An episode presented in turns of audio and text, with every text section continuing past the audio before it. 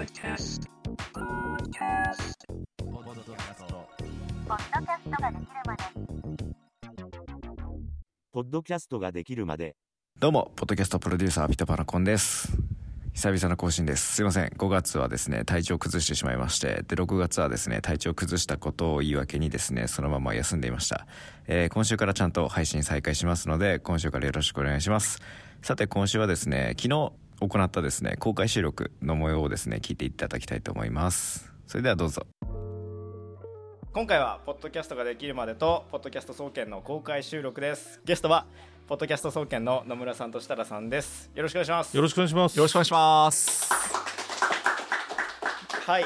僕はですねオープニングトークダラダラ喋るのが嫌いなので早速今日の本題いきましょう企業がポッドキャストを配信するメリットっていうのを、まあ、実際にピトパはいろんな会社のポッドキャストを作ってたりっていう部分もあったりクロニクルの野村さんもいろいろとされてるじゃないですかはいはい。っていう部分でこれを聞いたポッドキャスト始めたいなって思ってる企業さんがなんかポッドキャストを始めるきっかけになるようなことをできたらいいなって思って今回公開収録しましたという感じではい。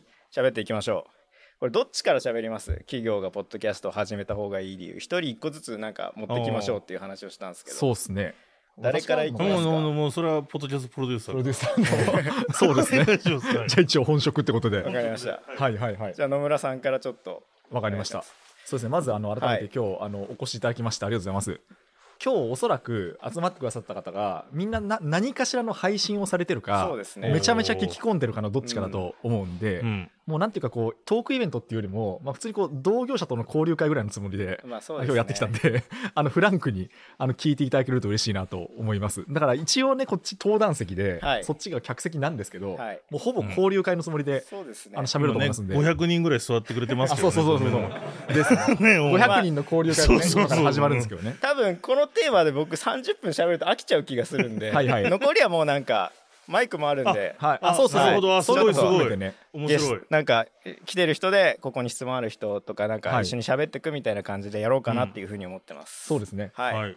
で企業がポッドキャストを配信するメリットで言うとまあ本当どうですかね。ひ一つとは言い切れないんですけどまずそもそもじゃあポあの動画とテキストと音声っていうので一体どれがどういう特徴があるのかっていう話をさせてもらうと、えっとまあ、企業さんは最近やっぱりこう例えばエディター編集者とかプロデューサーを自社で抱えて、まあ、自社の社員として抱えてでインハウスであのいろんなものを作っていくってことを結構やってるんですよね。でまあその走りがそのオウンドメディアだったりあとまあ最近動画でもそういう動画って増えてますしでそれがこうポッドキャストにあのやってきたのかなっていうような状況だと思うんですけど、えっと、もう一重にあのポッドキャストって、えっと、間口あのスター入ってくるところは狭いんですよテキストや動画に比べて。なんですけど、えっと、深くさせるっていうのと、うん継続するっていうその2つが、えっと、テキストや動画よりも、えっと、強いところだなと思ってます。で、えっと、企業さんによっては、えっと、今は広げたいっていうあのフェーズの企業と、えっと、もうすでに興味を持ってくれている方に、えっと、深くこうエンゲージメントしていきたいっていう企業のフェーズは多分ビジネスによって全然違うと思うんですね。で、えっと、広げたいっていう時は、ポッドキャストはちょっと、えっと、順番としては遠い感じはするんですよ。まあ、ここはもうフェアに行ってそうだなっていう感じがするんですけど、一方で、ちょっと好きかもみたいな、えっと、ユーザーさんと深く関わりを持ちたいっていう企業は、えっと、やっぱりこのポッドキャストっていう媒体は向いてんじゃないかなと思っていて、まあ、そういう企業は明確にメリットがあるかなっていう感じがしてますね。はい。どうでしょう？だだいたいこの辺で一回止めますか？いや、はい。もっと喋ってもらっても全然大丈夫ですよ。もうなんか、い。多分講演会になっちゃうね多分。野村独演会になっちゃう、ね。だから一旦ちょっと石田さんにパスします、なるほど、なるほはい。ど。はい。企業がポッドキャスト配信するメリットですね。そうですね。僕も、あの、実は2018年から新しい経済という Web3 のメディアをはい。始めて、そこから、えっ、と、2018年の本当に6月からずっと平日毎日、ただひたすらメディアとしてポッドキャストを、あのテキストのメディアなんですけれども、ポッドキャストを毎日配信してるんですね。で、おかげさまで、なんかやっぱり記事よりも、であと YouTube もやってるんですけど、ポッドキャスト聞いてますっていうのがうん。めちゃくちゃ言われて、うん。で、あの、実際まあ、あの、すごくニッチな、あの、今はちょっと流行ってますけど、とはいえブロックチェーンとかの非常にニッチなニュースなんですけど、大体、えっ、と、1回の放送で3000とか4000ぐらい再生プレイされるようになってまあ現状はそこに広告が入ったりとかもできてるような状況があったりします。でそんな中まあ僕らがなぜはじ、まあ、メリットをどこに感じたかっていうところはまあ本当に野村さんと同じでいくつもあるんですけどあのやっぱりですね記事とか動画とかって最後までちゃんと見せるの結構大変でいや見てくれてないのよね。そうですね。そうですよやねっ。ぱビデオポッドキャストとポッドキャスト1時間ずつかな。同じの出した時に、ポッドキャストだと、まあ、1時間だと継続率やっぱ1時間だと長いんで50%くらいなんですよポッドキャストでも。うん。でも YouTube だとそれって25%あるなしくらい。なるほど。うん。結構 YouTube で最後まで1時間の動画見るってなったらそんくらいの完了率低いじゃないですか、うんうんポッドキャストってそこ2倍取れるなって思ってて、っていう部分でやっぱその最後まで見るっていうのはポッドキャストめちゃくちゃ強い部分だなっていうのはやっぱ思ってますね。だから言い換えると野村さんがさっき言った深くさせるっていうのはうんまさにそこなんだろうなと思うのと、あと本当にいくつもあるんですけどあと僕は一個なんか思うのがなんかポッドキャストってまだその今のところ荒れてないというか、うん。うん。ありますね。あのちょうどよくかっこいいなと思う。でかっこいいことで僕大事だと思ってて、なんかこうこんなこと言うといろんな人に怒られるかもしれないですけど YouTube やってますって言うのなんか最近恥ずかしいような気が。そうですか。僕 YouTuber です。親戚が集まった時に、はいはいはいはい。なんか高文 YouTuber らしいよとか言ちょっと恥ずかしいけど なんかポッドキャスターだよっつったらまあ,、えー。あなんかちょっと賢そうな。賢そう。偏見マジでね。めちゃくちゃ入ってるんですよ、でもなんかなんですかね今から企業が YouTube やるとなんか過激なことやんないといけないとか、はいはいで関連動画で人の悪口とか暴露が溢れてるわけじゃないですか。確かにね。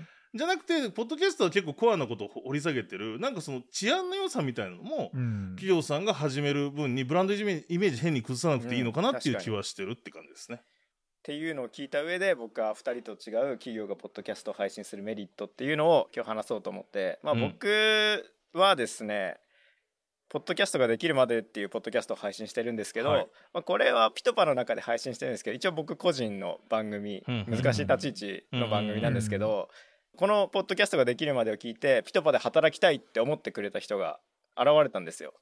でなんとそこでミキサーをしてくれているお今 泉さんが来月からピトパにジョインしてくれるんですけど、うんっていうのでやっぱ採用の観点からの企業がポッドキャスト始めるっていいなって思ってて、はいはいはい。僕一番いい例になるなって思った Netflix がやってたうんその採用のポッドキャスト、まあ YouTube なんですけど上げてる媒体としては。はいはいはいはい。っていうのはその Netflix で働きたいクリエイターってまあ多いじゃないですか。ううんん。っていう部分でなんかネットフリックスはこういう会社だよっていうので、まあ、異業種から転職してきた2人と MC1 人でこういう異業種から入ってきて最初やっぱ外資の会社だから英語覚えるのめっちゃ大変だったけどだけどその英会話のスクールのレッスンとかもあるから今はなんとか食いついていけますとか、あとはそういう女性が、えー働きやすい会社ですよっていうアピールするためにちゃんと産休取れますよとかっていうアピールの場としてなんかそういうネットフリックスはポッドキャストえ採用のためにやってるみたいなのがあってまあほんと極端な話になっちゃうんですけど求人サイトの1個の会社のページどんだけ長くて見ても5分10分じゃないですか、ーはいはいはい。でも企業がやってるポッドキャスト採用のためにやってるのって1エピソード大体30分以上やってるから30分以上聞くわけじゃないですか、うんうん。ってなると30分以上その企業に触れてるっていう部分ではやっぱその条件面よりもその熱量とかこの会社でやってみたいなっていう思うことがあってそこまで最後まで聞いてくれるから、よりいい人取れるなっていう部分はあると思うんですよね。うん。だからそういう条件面よりもなんかそういう熱量のある人っていうのをポッドキャストでは呼びやすいのかなっていうふうにうん思ったのが僕が企業を配信するメリットかなっていうふうに思った部分ですね。いやでも本当にミスマッチがないかも。うんあのなんか声ってうん本当のガチの雰囲気がああ多分伝わるじゃないですかそうですね。その会社のそうでなんかそれこそ今の若い子っていうとおじさんみたいですけどなんかユーコスとかに聞くとなんかその本当に20代の子たちってバイト先決めたりするのも、うん。あの採用ページじゃなくてインスタ見るって言うんですよね。うん。えでそっちの方が実際そのスタッフがどんな人でー、ああのバックヤードどんな感じであ確かに確かに。わかるじゃないですか。で要は採用のホームページってまあある意味作られたものなんで、うん。リアルを見に行く。でそういう意味ではなんかこうたと多分その会社の人たちが会話してるのってめっちゃその会社の雰囲気うんが伝わると思うんで良さそうですね。まさに採用は、うん。ですよね。っていうので、まあ、採用を始めるっていう観点でもいいと思いますし結構はいピトパいろいろと企業のポッドキャスト作ってたりっていう部分で、まあ、僕よりも分かってる部分っていう部分で今日はちょっとあの弊社の富山さんにも少しお話を聞きたいと思ったのでここからは少し富山さんのターンに入ります。ちょっとお越しください。失礼します。よろしくお願いしますああ、じゃあ了解です。じゃあ、改めまして、ちょっと自己紹介からになっちゃうんですけども、えっ、と、ピトパの富山と申します。で、まあ、えっ、と、ピトパは一応創業の時からいろいろやってて、うん。で、最近は本当その企業さんがポッドキャストやりたいっていう需要が高まってる中で、まあ、やってるのは、あの、札幌ビールのあの黒ラベルの、番組だったり、あとはあの、AFP 通信の、まあ、ニュースの番組だったり、あと古くからだとその、えー英会話教室、レイニー先生みたいな、あれも、えー一応企業っぽいやつですかね。うんその辺とか、まあ家電の番組とか、いろいろその辺プロデュースしてやってたりします。自己紹介したのはい自己紹介 そのとこですかね。はい。でまあピトパとして企業がポッドキャストを配信するメリット富山さん目線でちょっと話聞きたいなそうですね。で、まあ今出た話だと、やっぱその、距離感近いとかっていうの多分まあ皆さん分かってると思うんですけれども、あの、まあ採用もそうですし、あと営業とかでもかなりいいかなとは思っていて、あのまあ、要は見込み客とかが、要はいると思うんですけどもその方たちにこう初めましてで挨拶してうちの会社こんなんですっていうふうにどこから始めるっていうよりはある程度知ってもらってて、まあ、今日僕野村さんと設楽さん初めて会ったんですけれども、はい。えー正直そのポッドキャストずっと聞いてるんでなんとなくその人となりとかこういう人なんだなっていうのは 分かってで今日こういうこと喋ればいいんだなっていうのが分かってくるんで、多分営業目線でも「こんにちははじめましてうちの会社これです」って言ったところから、えー知っていってくれるとまあ正確に測ったわけじゃないですけどそのコンバージョンっていうか、あのそこから受注する率とかっていうのもだ多分相当高いんじゃないかなっていうふうに思ってるので、まあ、そのクライアントさんとか、えー見込み顧客さんとか、えーそういうところの接点持つものとしてはすごい有効な手段かなとは思ってますね。そうそうですね。いっぱいあるっちゃあるんですけれども最近よく話してるのはそのコスパのところですね。うん。うん。やっぱその距離感こう近める手段としててまあその動画とかでも、まあ、それなりに回数こなしてたりすると、えーできると思いますしあのウェビナーとか、まあ、やられてる会社さんとかもいると思うんですけどもあれってその見込み顧客との距離感近めるためのあ手段かなと思うんですけれども、まあこう毎週ウェビナーやってたら 30分とかって多分発信する側もそうですし聞く側も相当なえー労力が必要かなと思う中でポッドキャストだと多分毎週30分やっててもそれなりに接触はすることができると、えーまああの発信する側もそうですし聞く側のコスパも、まあかなりいいかなと思ってるんで、えー他の手段に比べると多分ドキャストのコスパとそこから出てくるパフォーマンス、えー距離感近めるっていうところっていうのはまあすごい魅力的かなっていうところは、あ今いろいろ話してて思ってるところですね。ちなみに1個聞いてもいいですか？あどうぞあのコストパフォーマンスって、はい。あの確かに、うん。その制作のコストパフォーマンスは、あのまあ、ココストパフォーマンスがコストですね、えはそんなにこうかかんないうんじゃないですか、そうですね。まあ、動画に比べ圧倒的えにうん。そこは低いと思うんですけど、あのけまだ現時点2022年現在、説明の仕方が難しいなと思うのが、えそのエンゲージメントっていうのをうんうんうん。こうどういうふうに測定するかっていうところが一個あるなと思ってあの例えばウェブ広告とか、えっと、動画広告って、はい。そのまあよく言うあのイインプ単価っていうか、はいはいはいはい。そのこれくらいこうあの見られるんで、うん。だから値付けとしてはこうですよっていう言い方ができるじゃないですか、はいはいただ音声の場合っえてえ。それってあの記事や広告に比べてあ記事や動画に比べて合わないんですよね。ええただ、えっと、一方で音声をやってる人は、ええ。あの確実にその動画を1回見られるよりも、うん音声を1回聞かれる方が、うん。エンゲージメントが高いと分かっていると、はいはいはい。でここのなんかその壁というか、うん断絶っていうのを、うん。あの埋めるのが多分そのポッドキャスト配信者の務めなんだろうなって思ってるんですけど、その辺っていかがですか？そうですね、えー、と実際数字で表すことって、まあ、かなり難しい状況ではあるかなと思うんですが、あのやり方もいくつかあって例えば採用とかで言うと何経由で知りましたか？みたいなのを聞いた時に、うんえーまああのまあ、ある企業さん最近インタビューしたんですけれども、えー最近決まったその採用5人中3人がポッドキャスト聞いてたっていう話があるんで、えー。多分そういう事例っていうのは今後やる会社さんが増えていったらどんどん出てくるかなと思いますね。うん。うんうんじゃあやっぱりその事例ベースで、ええ。あのある会社さんはポッドキャストを配信した結果、ええ。こういう結果が出たんで、うん。っていうことでそうですね。やっていくってことですかね。で、まあ、やるのは多分そのクライアントとかその相手との距離縮めるっていうのって多分 PR の領域になって、はいはい。パブリックリレーションですかね。と同じ考え方で PR やるときって多分 PR 担当者みんな言うと思うんですけれども、とりあえずなんかやって続けていってて、えーそこで初めて気づくことが多いっていうのはいはいはいと一緒だと思うので、ポッドキャストもその PR の一環として労力があるかどうかみたいなところを、まあ、一緒に聞いてやってるっていう感じですね。そういうことですね。うんありがとうございます。はいすみません、あの、コンさんにおお返しして。全然全然大丈夫つい聞いちゃいました。すみません。もと質問あれば あと、あと、じゃあ僕も一つなんですけど、はいまさに始めるコストも安いしっていうところで言うと、まあ、企業さんもええ、そのコンさんの番組をできるまでを聞いてですね、うん。もう独自でやるっていう選択肢と、ええ。とはいえ、あの、ピトパさんとか、あの、クロニクルとかに頼むっていう、この二つの選択肢があると思うんですよね。うんで、まあ自分でやる方がもちろんコストはかかんないんですけれども、うん。そこでそのお二人、皆さんの会社のようなことを使うメリットって、やっぱりどこが違うの？みたいなところでどういうことがあるのかなと思いまして。今、皆さんって言いました。あのだからそのポッドキャストプロデューサーとかに頼むのはいはいはいはい。か自分たちでやるのか、ええプロデュース会社じゃないですか、はいはい。制作会社さんに頼むのかっていうところでやっぱり制作会社がこういうことできるよっていうのはどんなことなのかなと。じゃあ僕からあそうですね。はい。その後、私が答えるといやまああそうですそう。ですはいはい。はい。すみません、おそうそうですね。で、えー本来できるんであれば自社でやりやり続けるのが一番コストもかかんないし、うんうん。いいかなと思うんですけど僕らが入る理由って言いますか。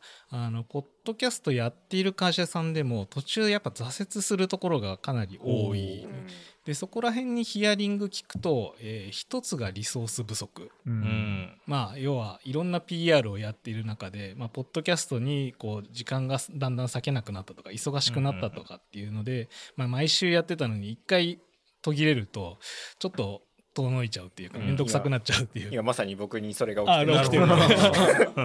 そこをフォローしてあげることができる、まあ、リソースを外部委託できるっていうところとあとよく聞くのが喋るネタがないっていう話。を企画とかですよね、ええそもそも。うん。でただまあよくよく聞いてみるとその会社さんの人の中ではあその面白くないだろうっていうネタってあるんですけれども、うんまあ、皆さんがその会社やあの所属されてるんで分かると思うんですけど1週間何かしらの会社の活動してたら気づきみたいな発見みたいなのってうん必ず1個や2個あると思うんですね。で多分この企業がポッドキャスト配信するメリットとかで例えば僕とポンの間とかだと絶対話題に上がらないっていうかまあ当たり前な話ですけど。多分社外の人だったらいろいろ聞きたいなって思う話題だと思うんですよね。うんうんでそれがなかなか気づきにくいので、えー要はネタ出しの壁打ち相とし相手として、まあ、僕らを利用してくださいっていうようなところが多分あの外部の人を入れる一番のメリットかなとは思いますね。あでもそれ私も結構同じ意見、はい。かなり似ていて、ええ。あの案外その自分の何がネタになるのかって自分が一番分かんなかったりするんですようん。ね。あのなぜかっていうと当たり前になってるから、うん。確かに。なんですけどその他の人との違いがやっぱりこうネタになるじゃないですか。でそれって一番気づきにくいのはなんかそのジョハリの窓みたいな言葉がありますけど、一番気づきにくいのが自分だったりするんでそのこう壁打ち役になって、うん一体その会社に溜まってるナレッジとか、うん。そのキャラクター出てくる方々のキャラクターの何が独自なのか独特でこのポッドキャストのリスナーさんたちに刺さりそうなのかっていうのは、多分そのプロの手が入ると一気に変わってくるなって感じはありますよね。ありますね。確かに。はい。であとはその重ねるとしたら、えっと、多分そのそもそものこうコンテンツとは何かとか企画とは何かっていうところは、結構そのプロの手を借りるうん。一つの理由かなと思っていて、あのまあすっごい簡単に言うとだ誰が何を喋るかっていうのがうん。企画じゃないですか。確かに。でそこにこうニーズがあるかうん。っていう。であとニーズだけじゃなくてその発信している側もそれがこう喋りたいというか喋っていて楽しいとか、まあ、そもそもこう喋れる資格があるケイパビリティがあるみたいなその辺のこういろんなこう縁が重ね合わさったところがその、まあ、いいポッドキャストというか企画として成立するものだと思うんですよね。でそれってあの案外一人あの自分たちだけでやってると見失う部分だなと思っていて、まあ、すごくよくあるのはあのいろんな人を出したい社員のいろんな方を知っていただきたいからあの、まあ、今日はあの営業部の〇〇さんとあのエンジニアの〇〇さんの対談ですみたいなコンテンツってよく見るんですけどそれっていうのはひょっとして企画として成立しているかっていうのは一回ちょっと客観的になる必要があってであのすごく企業として発信したいことと、えっと、企画として成立することのこうあの橋渡しっていうところはあのおそらくそのまあピトパさんとか、まあ、私もまあその端くれなんですけど、そういうところが入るあの理由かなっていう感じがしていますね。うん。ってことで。はいありがとうございます。というはい。ことで僕だいぶ喋んなかったですけどいい話が聞けた。なってい。リスナーとして楽しんでましたなんかそのポッドキャスト始めたいっていうところが、まあ、まだその大企業さんとかは実はそんなにないなっていうえーような気がしているんですけど、まあスタートアップとか中小企業とか、えーなんかその何かにこう結構特化した尖ったものがあるところっていうのがなんか始める、始めたいみたいな話が多いかなと思うんですけど最近その企業でポッドキャストやりたいって言ってる業界とかなんかそういうのってああそうですねどの辺が合うかみたいな。そうですね。私も結構同じ印象で、あの企業さんでいうとた例えばですけどあの上場まで行ってないんだけどあのその PMF はもうクリアしていて今からこう成長していくっていうフェーズの企業さんいらっしゃるじゃないですか多分そのあたりってあのポッドキャストに相性いいと思うんですよ。あのこれからままさに最初コンさんがおっしゃってましたけど、はい。あの人をこうどんどん増やしていって、うん。あの特にこうビジョンに共感する人がどんだけ仲間になってくれるかっていうのがその上場に向かうにつれてのあのこう一つ一つの重要なファクターになってくるんでうん。うん。そうそういったところであったりとかあとまあそのどことはちょっと言えないんですけど最近いただいた話で言うと例えばこうスポーツチームうん。とか、うん。あのその地域密着系のところであのなんでしょうかね。マスには広げなくていいんだけど、濃いファンの方々と確実にこう握手をしていきたいっていうあの集団とか団体は割とポッドキャストに向いてるから、まあ、興味を示してくださってるなって感じははいはいありますね。ああ確かにそうですね。はい、自分のその熱狂的なファンじゃないですけれどもさらにファンを作っていきたいっていうフェーズの会社さんっていうのははいはい。確かに合いそうですね。うん。だからなんかそうですね。規模感で言うと分かんないですけど、社員数が数十人から、はい。まあ100から200ぐらいうんうのん。大体大体それくらいのうんうん。範囲っていうのがまあ一つの像かなと思はいいます。ねはいはい。ちょっとなんかえ営業っぽくなっちゃうんですけれども。あとさそれで言われて気づいたのが今やっぱそんな競合がないんで、はい。なんか始めるなら今っていうのは、あその 企業さんがやる上で。まあそうですね。はい。ええ。で今その30分とか1時間とか長く聞いてくれるっていうのはすごいあるかなと思うんですけれども、あのやっぱり人の時間も有限だとは思うので、うん。1日23個ぐらいなんですかね皆さん聞かれてるポッドキャストとかって、まあ、時間があるとすると。そうすると1週間でも、えー、355とかぐらいとかなんで。でポッドキャストって1回聞くとずっと聞いちゃうからそね。の人の、うん。じその時間ずっと埋まっちゃうじゃないですか。はい。ということは、まずそこの時間をまず取りに行くみたいな、うん。うん。うんあサブスクのあのネットフリックスか Hulu かみたいなのどれをは初めにやるかみたいなそういう感じなんででなんか早めに、えー同じ業界だったら早めにやってったらいいなっていうような気はそうですよね。しましたね。なんかその YouTube に比べて、ええ。あの圧倒的に椅子が空いてる空いてる感じ。がするんですよね。YouTube って割とそのもう決定版がうん。いくつかジャンルごとにあるような気がしていて、うんでもちろんそこに当てに行くっていうあのこともやってもいいんですけど、うんうん。ただまあなんかどうしてもちょっとその2番線時間とか、うん。あのあれがあるんだけどなんでまた始めたみたいな、まあ例えば分かんないですけど例えばですけどなんかその中田敦彦さんがもう面ですごい撮ってるんだけど まあ他の人がいきなりその講義形式始めたぞみたいな、やっぱそういう印象を持たれてしまうんですけど、ポッドキャストの場合ってまだそのががら空きな感じがうん。すごくするんですよね。なのであのちょっとそのテーマをひねれば、うん。あの唯一無二のものができる可能性がまだすごく高い市場だなとは思いますね。思いますね確かはい。あとすごい思うのが、とはいえその企業さんがそういう規模感の企業さんが始めてるのとかをじらじら探してるとあるじゃないですか。はいはい。で見るんですけど結構残念なのが短期間で諦めちゃってるケースがなんかすごい多くないですか。これは本当に。まあ。あ面白そう聞こうと思ったら2020年で更新終わって、そうですね。あもったいないなみたいな。これは声を大にして言いたいですよね。だけどしていいだから逆に言わない方がいいちゃんとやってる方あはーはいはい。言わない方がいいのかもしれないんだけど そうですね。うん。結構企業で多分初め頑張って始めて、はい。なんだろうななんか10回の壁越えれない感じがする。いやありますよね。ありますね。そう。ーマジでポッドキャスト初速が遅すぎて。初速遅いからこれはこのままやっても聞かれないんじゃないかって思っちゃってやめちゃうんですよね。多分その最初の10回が、うん。例えばそのアンカーで出てくる数字が、うん。なんか多分100とか下手すりゃ2桁とかが並ぶんですよ。うん。で多分そうしていくうちに心が折れちゃうっていうパターンはあるんですけどただそこは粘ってほしいそうです感じですね。宇宙話ぐらい600回ぐらいやった600回そうそうそう。いやでもそうっすよ本当に。そうよ本当にそうですよ。600回やったらね。600回やったら。もうね賞が取れるわけですから。そう賞が取れるですね。スポティファイからなんかガーンとお確かに勧めされるっていうの分かる分かったわけですです本当ね。何の話だったか やめなければマジでいいコンテンツにだなっていくからもうちょっとだけななんか続ければいいのになっていうね。企業うん。計算のポッドキャストがあって、うん。もったいないなっていう気がしますよね。うん。まあ本当やめるなってことですね。やめるな。そうですね。も逆に言うとそのやめるなっていうのは、はい。なんでやめるんだろうっていうのも考えたことがあって、はいあのそもそも多分喋る内容にうん。無理がある場合ってやっぱやめやすいなと思うんですよね。うん。だからまずは、そまあ、これはその個人のポッドキャスターの方にもよく言ってるんですけどあの自分がその苦なく喋れることっていうのを選ぶっていうのが、まあ、いの一番かなっていう感じがしますね。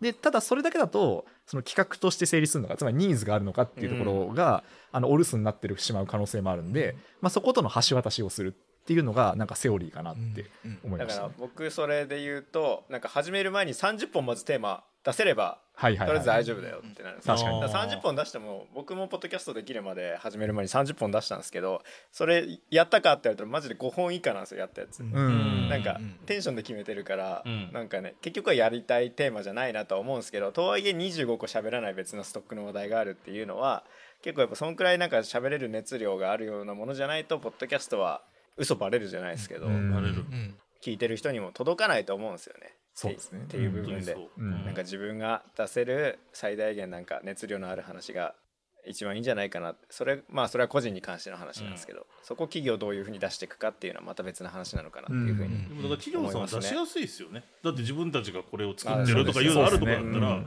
そこへの愛とか思い入れは多分一番強いわけですから。うんっ。てなるとやっぱ企業はポッドキャストやるべきやるべきうんやるべきです本当に。そしてあのプロの力を借りてやるべき。そうそう そうですね。このメンバー見ると。そうそうそう。ポジポジショントークをしますポジショントーク絶対に外さないっていう確かにあとまあ音質とかも大事ですもんね、コンさん。やっぱり。いやだから僕残念だなって思ったやつで言うとそれこそ僕は面白いなって思ったのがあのロッキンジャパン。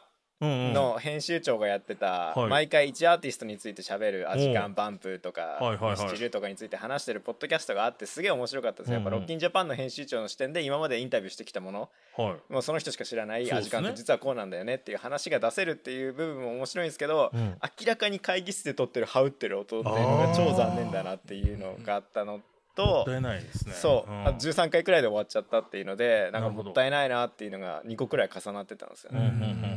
それで言うとなんすかねまあでもまだ日本っていい話さえしてれば音質悪くても若新さんのポッドキャストもめっちゃいい話してんすよ、うん音めっちゃ悪いんですよ。音めっちゃ悪い、うん。最近気持ちよくなった気がしますけどあ本当ですか。ちょっと気持ちでも悪いですよね。っていうので、なんかねいい話してればまあランキング上位に入るかなっていうのがまだ日本の現状なのかなって思ったんですけど、でもやっぱこのままポッドキャスト伸びていけばリスナーの耳も超えてくると思うからなるほど。もう最低限ラジオ局くらいのクオリティなきゃダメじゃないっていうふうには今後なってくるんじゃないか。アメリカで音ざらついたポッドキャストのやつトップ200入ってなくねってのが僕の印象なんまあ、ですよ、ね。聞いてる方もちょっと疲れますよね、うん。音質悪いとな,、そうななんですよね、うん。 Zoom の音質ってわかるし。わかる、うん。それはわかる。 Zoom で通話していいけど手元でスマホで録音した方が圧倒的に良くないかっていうのをちょっと、まあ分かんないしいいやで Zoom の音そのまま取ってくるみたいなことをしてるっていうのはやっぱもったいないなって思うんで、やっぱそこは音質っていうのは聞いてる人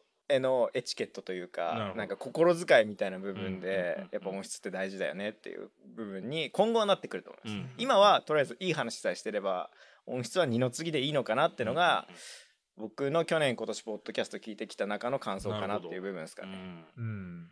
だからそれ本当にそうで、はい。あのだからまあこれ逆点取ることもできて、まあ、つまりその話の内容がうん。多少普通でも、うん、音が良くてテ演出でね。ンポが良ければ、はいあのそれっぽく聞こえるっていうのが結構私の意見なんですよね。うんだから一番何があのこう心がけて、はい。その差が大きいやるかやんないかで差が大きいかって言ったらやっぱりマイクうん。かなと思うんですよ。でその次が、えっと、編集のあのフィラー音の除去。あのうん。A とか A とかうん間を詰めるとか。はい。その2つをやればあの多分その話の中身を濃くするとか話をうまくするって結構トレーニングが必要なんですよ、ね。まあ、そもそも面白く生きてるかどうかとかね。うん。あのいろんな要素があっていあの一朝一夕ではそれってできないんですけど一朝一夕でできる改善はうん。やっぱそこだなって感じはうん。すごいしますね。確かにまあ、時間さえかければできるもんね。そうそうそう。あねのその編集なんかはね。ですです。まあ本当編集に関しては本当こだわりみたいな部分になってくるから、うん。正直だってなくてもアンカー上で撮ってそのまま出しちゃうっていうのもできちゃうから、はいはいはい。そこの手軽さっていうのはあると思うんですよ、うん。そこにプロが入ることによってその部分はこっちでじゃあやりますよでクオリティ上げますっていうのは我々の仕事かなっていう風な。ので、まあだから企業さんとかは熱量のあるホストさんを用意するっていうさっきのちょっと話結構巻き戻るんですけど、うん。野村さんが言ってた今日は人事部の人と営業の人が喋りますっていうあポッドキャスト総研でも言ってましたけど、うんうん。ホスト絶対立てないとやばいですよね。うんそう。ですね。あそれはね。本当にそう。うん。そう。あのキャラが立ってるポッドキャストかどうかっていうのは結構重要なんですよね。でえっと全然社員の方が順繰りで出てくるってパターンもいいんですけど、うん。誰かはやっぱり固定した方がいい。そう毎回そう絶対一人はこの人が顔役みたいな、うん。タモリさん的な人が必要なんですね。あそうそうそう。大事ですねで多分そのタモリさんにファンファンがついてくるんですよね。タモリさん。そうそうそう役の人に。いや本当にそうそうそうそう。うんまあ、アメトーークのフォトちゃんにファンがいるのかっていうとよくわかんないけどあれはあれは出てくる芸人8人くらいがやっぱこう、はいはいはい。うん。何も知らない蛍原さんにいろいろやっていくみたいな、あのフォーマットはやっぱいい。なだから『アメトーーク』っていう名前で。やっぱりいることが大事ってことですよね。ね。だからそういう意味ではそのアイコンというか。この番組はこの人がうん。毎回出てるっていうのはうん。絶対に大事だなっていうふうには思いますねだからドラマ系とか難しいなって思ってるんですよね、うん。そこら辺。ドラマ系、ね。ララジオドラマってことですか？あの意味コアみたいな意味が分かると怖い話とか僕はいつも言ってるんですけどタモリみたいなストーリーテラー一人入れた方がいいんじゃないっていう。そしたらその確なんか広告案件入った時に、うんじゃあ誰読むのってなったらそのホストのタモリ的なね。ポジションの人が読むとかもなると思うから、そういうふうなドラマみたいなやつでもホストはいたら面白いんじゃないかなみたいなのはうん。一人必ず毎回出てくる人いやめっちゃいた方がいいと思いますね。結構、ううんちだとボイスドラマ半年前ストーリーテラーやります。そういういうそうです。僕もやりたいですやりたいですよね。だから入れ替わっちゃダメなんですけど、そういうことですよね。そうそうどっちか一人にしないとね。うん。っていうのであとなんだっけあうちで言うとあのボイスドラマで学ぶ日本の歴史は毎回いいナレーターさん一人必ずこの人がっていうのはあったんで、うんやっぱドラマでそういう立ち位置っていうのもやっぱ大事だなっていうのは結構作ってきた中でありますね。ねラジオドラマで、いや作ってる楽しいんですよ。めちゃくちゃもう楽しいと思う。編集画面異常なもう細かさね夢ですよ。ら野村さんとドラマやるのが。初めていやいや漫才漫才もやるんですけど、多分そのいくつかの中でやっぱりラジララジオドラマはやっぱりやりたいです。だいぶ話が脱線しました。すいません。次のテーマいきますか。次行きますか。じゃあ次のテーマ。はいというわけでですねポッドキャスト総研の野村さんと設楽さんと公開収録を行いました。えーっとですね結構な時間公開収録したので来週とか再来週までもしかしたら引っ張るかもしれないです。そのくらいにいい取れ高だったのでねぜひね。そしてですね、まあ、今後もイベント開催していきたいと思っているのでぜひ、えーイベントの最速告知だとかエントリーできるようにしてるのがあのポッドキャストコミュニティポッドキャストの虎というものがありますのでぜひぜひね今回のイベント聞いた方だとか新しくこの番組聞いてくださった方はぜひそちらのコミュニティにも入ってください。それでは来週もお楽しみに。お相手はポッドキャストプロデューサーピットバナコンでした。